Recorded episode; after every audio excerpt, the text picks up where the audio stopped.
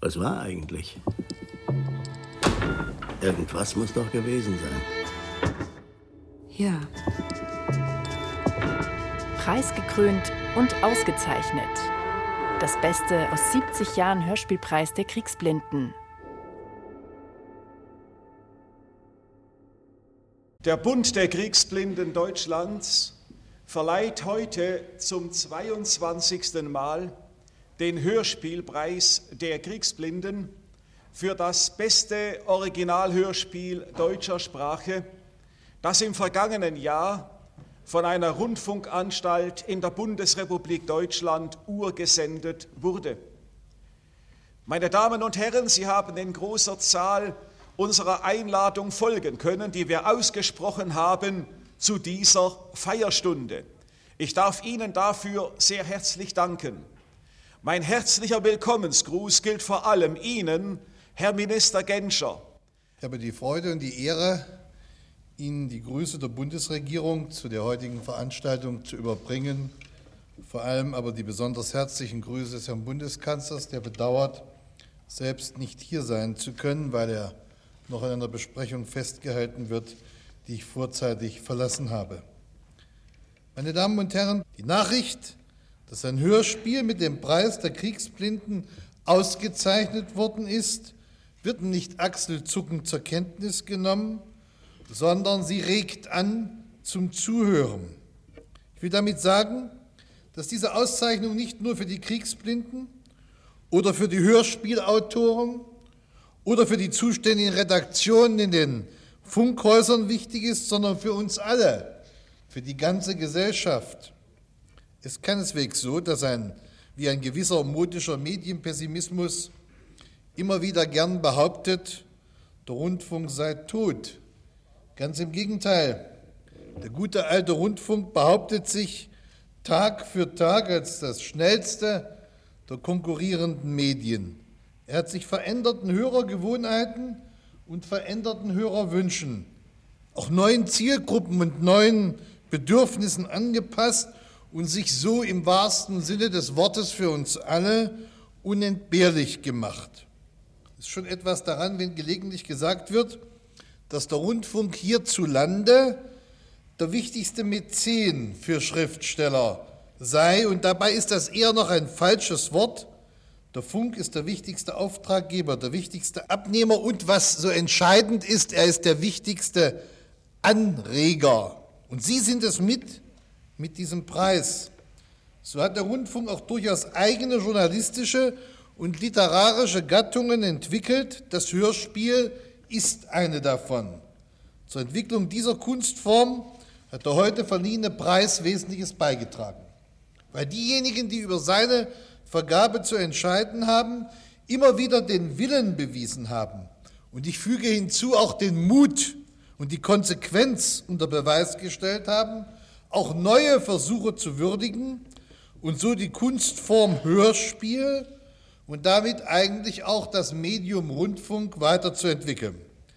Der Preis hat sich außerdem als Verdienst erworben, dass er die Aufmerksamkeit der Öffentlichkeit in jedem Jahr einmal auf das Hörspiel lenkt, dass er Diskussionen auslöst, dass er Mut zu neuen Wegen und Mut zum Verlassen ausgetretener Pfade macht.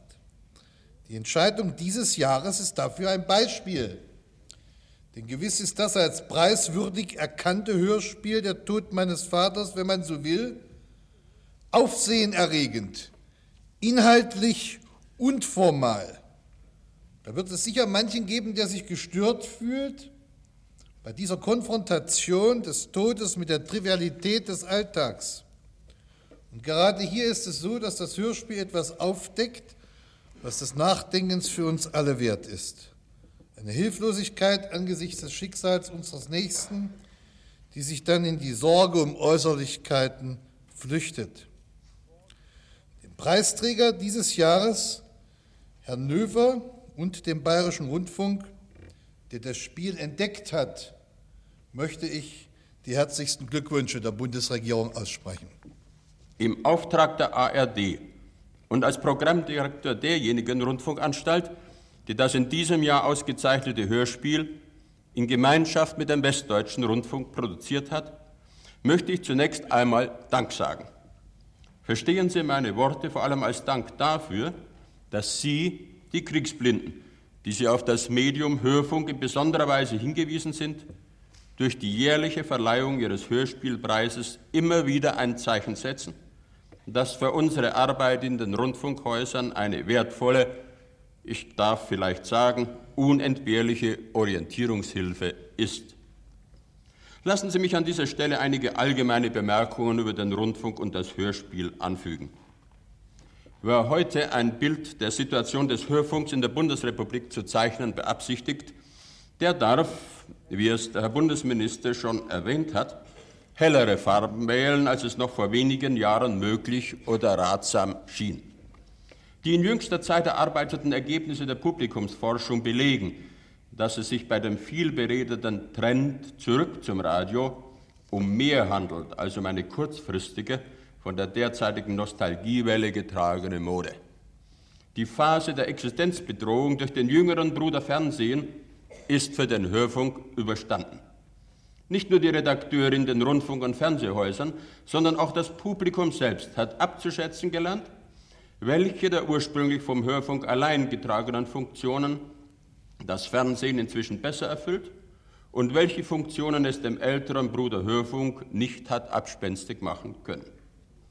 Die Epoche einer zuweilen etwas fruchtlosen Konkurrenz zwischen Hörfunk und Fernsehen, so scheint es wenigstens, kann abgelöst werden durch eine Epoche sinnvoller Kooperation.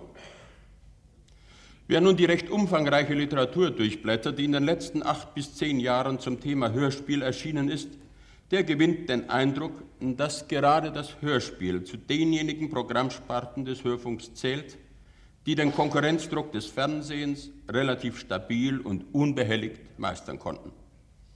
Ausgerechnet diejenige Epoche, die als eine Art Durststrecke in die Geschichte des Hörfunks eingehen dürfte, war die Entstehungszeit des sogenannten neuen Hörspiels. Seit Mitte der 60er Jahre etwa besannen Hörspielautoren und Hörspieldramaturgen sich zunehmend auf die spezifisch funkischen Ausdrucksmittel. Sie wollten nicht mehr allein wie das traditionelle Hörspiel das Theater in jede Stube bringen, vielmehr entstanden Sprach- und Schallspiele, die in dieser Intensität und akustischen Suggestivität wohl in keinem Konkurrenzmedium realisierbar waren. Die Tatsache, dass eine große Zahl bedeutender zeitgenössischer Schriftsteller für diese Experimente gewonnen werden konnte, sicherte dem Hörspiel eine publizistische Resonanz, die mancher anderen Hörfunksparte leider versagt war. Nicht zuletzt diese Neuerungstendenzen, die sich übrigens auch an der Kette derjenigen Hörspiele ablesen lassen, die mit dem Preis der Kriegsblinden ausgezeichnet wurden, haben der Gattung Hörspiel einen eigenen Platz unter den künstlerischen Disziplinen der Gegenwart eingetragen. Das Interesse am Hörspiel wächst sogar. Der Buchhandel bietet Hörspielanthologien, neuerdings auch Hörspielplatten wieder in verstärkter Maße an. Wie ich aus der Hörspielredaktion meines Hauses erfahre, haben Zuschriften von und direkte Kontakte mit den Gymnasien in den letzten zwei Jahren auffallend zugenommen. Zahlreiche Vorwiegend jüngere Deutschlehrer sehen im Hörspiel eine Chance, aktuelle Literatur auf plastischere Weise zu vermitteln, als es der gedruckte Text gegenüber einer mit den elektronischen Medien aufgewachsenen Jugend offenbar noch vermag. So lebendig also das Hörspiel als literarische Gattung bis heute geblieben ist, aus der Perspektive der, der Hörerstatistik hat auch diese Programmsparte in der Konkurrenz zum Fernsehen ohne Zweifel Einbußen hinnehmen müssen. Und Hörspielexperten kennen den Vorwurf, die Hörspielpraxis der letzten Jahre habe diese Entwicklung sogar noch gefördert. Man habe sich im künstlerischen Experiment zu stark selbst isoliert. Die große soziokulturelle Chance eines Massenmediums sei verschenkt worden. In solcher Einseitigkeit vorgetragen sind diese Vorwürfe gewiss unzutreffend. Alle Hörspielredaktionen geben nach wie vor dem sogenannten Handlungshörspiel den Vorrang das ohne weitgehende formale Experimente unterhaltende oder aktuell interessierende Stoffe präsentiert. Und wenn man bedenkt, dass, um das Beispiel Bayerischer Rundfunk zu wählen, der Jahresetat einer Hörspielabteilung, der Jahresetat, der nicht gekürzt wurde, dieser Jahresetat äh, einer Hörspielabteilung, aus dem immerhin ungefähr 100 Hörspielsendungen bestritten werden, für die Produktionskosten eines einzigen Fernsehspiels heute in der Regel kaum ausreichen würde, dann scheint mir auch in finanzieller Hinsicht das Risiko berechtigt, hin und wieder Hörwerke zu produzieren, die zunächst nur bei relativ kleinen Hörergruppen auf Verständnis stoßen werden, die aber dazu beitragen, dass die Gattung Hörspiel nicht hinter den aktuellen Stand der modernen Künste zurücksinkt. Die Lebendigkeit künstlerischer Ziele, die Lebendigkeit künstlerischer Disziplinen beweist sich unter anderem darin, dass zunächst Schwieriges, sogar Provokatives nach und nach zum Kunstalltag wird. Ich sehe keinen einleuchtenden Grund für die Überlegung, die kürzlich in einer deutschen Tageszeitung angestellt wurde, die Überlegung nämlich, ob die Institution Hörspielpreis der Kriegsblinden mit dem in wenigen Jahren anstehenden Vierteljahrhundertjubiläum auslaufen sollte. Der Hörspielpreis der Kriegsblinden, so hoffe ich, wird dieses Jubiläumsdatum mit guten Gründen, ja ich wage zu sagen, glanzvoll überdauern. Als der Hörspielpreis der Kriegsblinden 1951 gestiftet wurde, da wurde in der Kriegsblindenzeitschrift dargelegt, wie sich denn die Stifter, also die Kriegsblinden, die ja hier als legitime Vertreter aller Hörspielfreunde gelten dürfen, wie sie sich denn wohl das Hörspiel des Jahres dächten. Da war die Rede von menschlich gewinnreicher Aussage. Da wurde moniert, dass man nach dem Anhören manches Hörspiels mit leeren Händen zurückbleibe.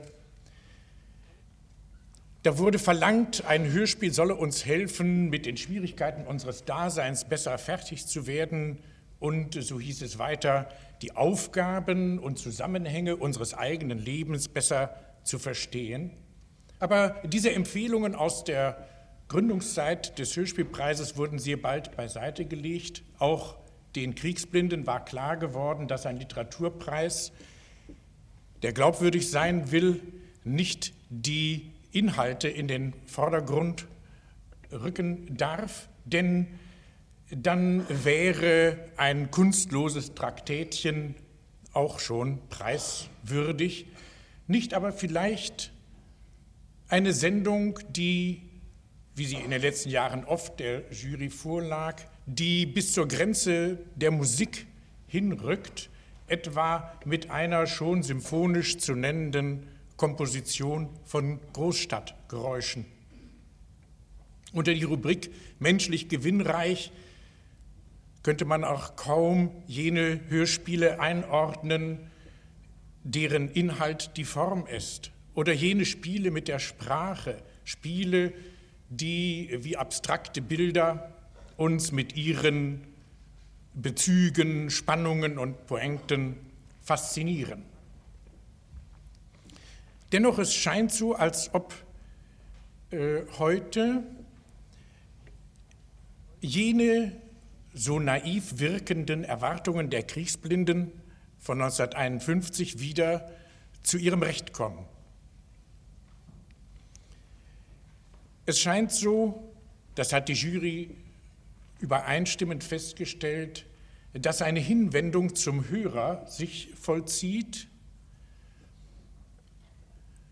dass nun diese Hinwendung zum Menschen nicht gleichbedeutend sein muss mit einer sentimentalen Story.